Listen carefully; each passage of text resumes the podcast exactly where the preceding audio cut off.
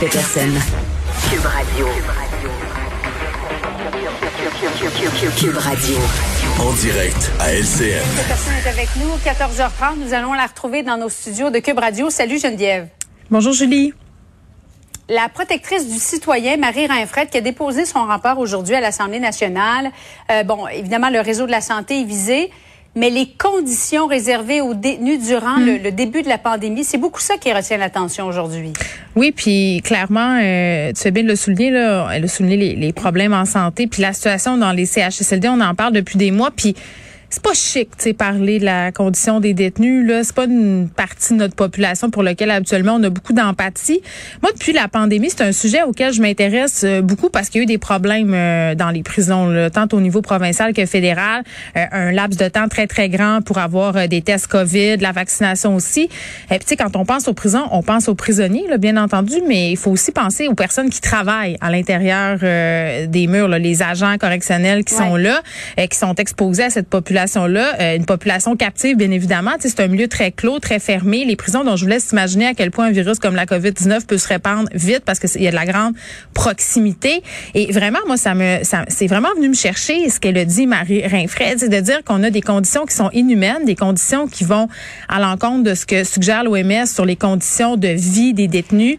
Euh, oui, parce que ce qui posait problème, c'est à la quarantaine. Donc, ceux qui étaient nouvellement admis à la prison, ils devaient demeurer en quarantaine et ça, ça, voulait dire 14 jours sans douche, sans vêtements de, rechange.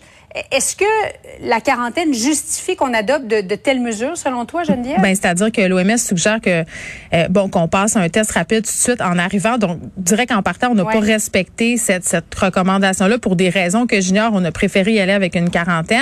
Euh, puis pendant cette quarantaine-là, si on allait de l'avant, ce que recommande euh, l'OMS, c'est de donner des façons pour les détenus d'avoir des contacts significatifs humain euh, à tous les jours. Donc, euh, je dis pas en présentiel, là, c'est pas ça qu'on est en train de dire, mais euh, par une connexion cellulaire, une rencontre virtuelle, avoir le droit d'aller dehors, parce que tu dis, ok, pas de douche là pendant un jour, pas le droit de se changer. Imagines-tu, imagines-tu dans quelles conditions psychologiques? Pas de douche, les mêmes vêtements. Ben ça, combiné au fait que tu peux pas aller dehors, combiné au fait que tu n'as mhm. aucun contact humain, euh, ça peut créer, c'est vraiment euh, la recette parfaite pour les troubles de santé mentale et pour les problèmes de comportement futurs là, puis souvent euh, puis je veux pas faire de généralité, mais au sein de la population carcérale, il y a des gens qui ont des problèmes de violence qui peuvent être exacerbés justement par une condition mentale instable. Donc on est en train de mettre la table à tout ça alors qu'on aurait pu faire autrement. Donc je sais pas pourquoi c'est ça qu'on a fait, qu'on a choisi d'avoir 14 jours complètement isolés.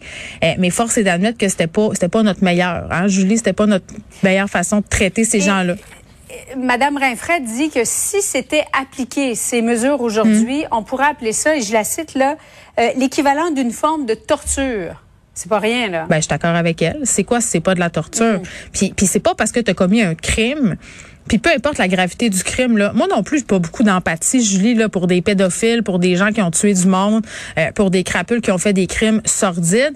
Mais peu importe le crime que tu as commis, on vit dans un système de justice euh, X, on vit dans une société démocratique et tout le monde devrait avoir droit à un traitement humain.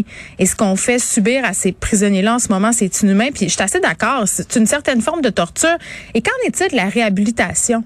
Parce que euh, sais, une personne qui commet des crimes puis que tu mets en prison, puis l'objectif, là, nous, notre système de justice est basé sur la réhabilitation. Là. On croit qu'une personne, après avoir jugé, euh, jugé sa peine, pardon, peut revenir dans mhm. notre société, suivre des thérapies, tout ça.